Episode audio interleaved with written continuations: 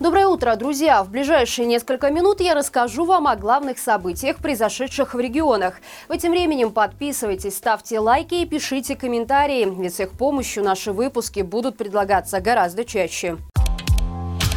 С Беларусь-Калия за политику увольняют около 200 человек. Как рассказали «Зеркалу» работники предприятия, в январе появились списки тех, кто активнее всего призывал к забастовке в 2020 году, участвовал в протестах или просто посмел подписаться за альтернативных кандидатов.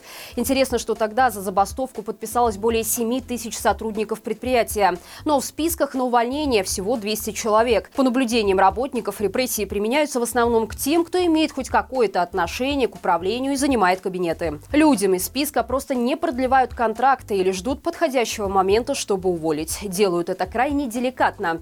Например, не прошел проверку знаний на допуск к самостоятельной работе, которая проводится ежегодно, или что-то подобное с минимальным акцентом на истинные причины увольнения. К слову, сообщается, что в последнее время на Беларусь-Калии сильно упали зарплаты. Один из работников рассказал, что в среднем в 2021 году он получал почти 3000 рублей в месяц, а в 2022 втором уже на 800 рублей меньше. На аэродроме под Мозырем российские войска разместили массивные устройства и держат взлетную полосу на готове. Впервые с осени 2022 года метеоусловия позволили сделать снимки старого аэродрома возле деревни Большой Боков. На них видно, что оккупанты продолжают обустраивать военную базу. На грунтовой стоянке видны следы техники. Радиолокационная съемка говорит о размещении массивных устройств на территории аэродрома, а бетонная взлетная полоса расчищена от снега.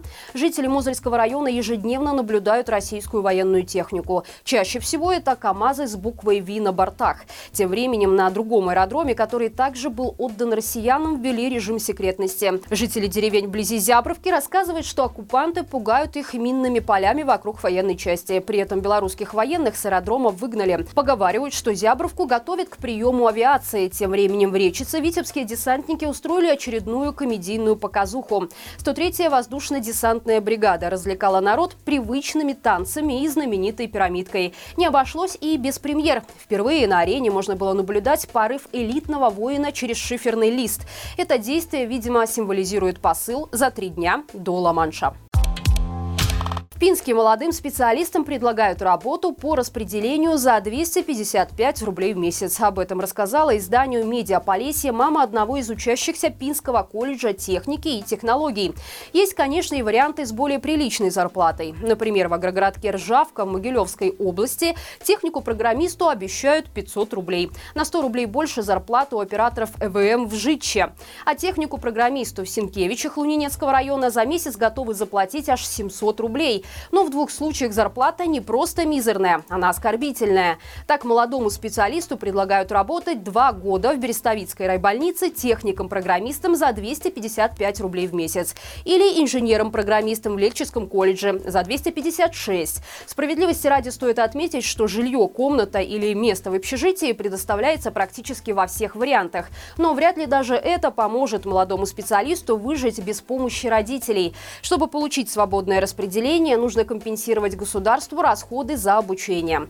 По словам женщины, на момент поступления в колледж это было больше 16 тысяч рублей. А теперь, скорее всего, эту сумму еще и проиндексируют. На месте массовых захоронений жертв сталинских репрессий хотят установить бронзовые копии человеческих скелетов. Об этом рассказал прокурор Гомельской области Виктор Морозов. Экспозиция может появиться недалеко от областного центра в Новобелецком лесу. Причем завод «Централит» уже согласился произвести формы из человеческих костей и отлить их из чугуна. Напомним, до недавнего времени Новобелецкий лес был известен как место расстрелов в 1930-е годы. Историки собрали немало доказательств того, что сюда представители НКВД свозили осужденных за якобы госизмену.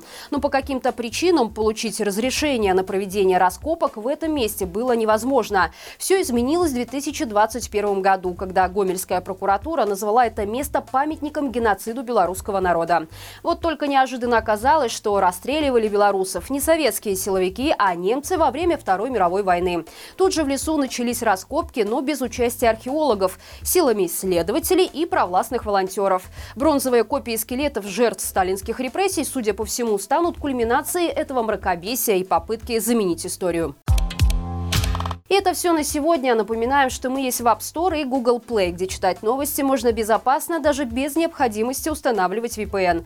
Не забывайте также поставить лайк этому видео, обязательно пишите комментарии. Любая ваша активность помогает продвинуть этот ролик в топ YouTube. Мы также будем благодарны вам за репосты.